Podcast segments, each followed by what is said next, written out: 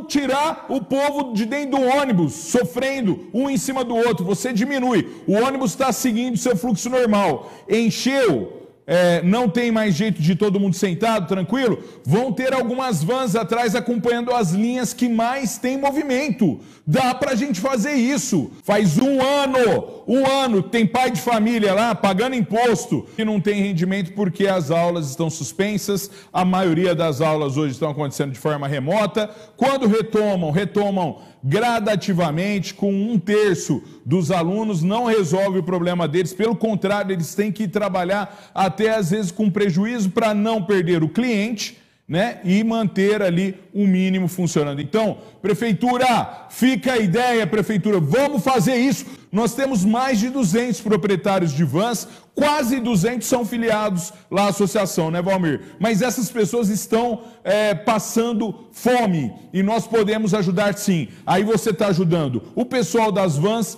e está ajudando também a diminuir o número de pessoas dentro dos ônibus em Ribeirão Preto. Essa poderia ser uma saída que poderia ajudar a aferir renda dessas pessoas, né, Valmir?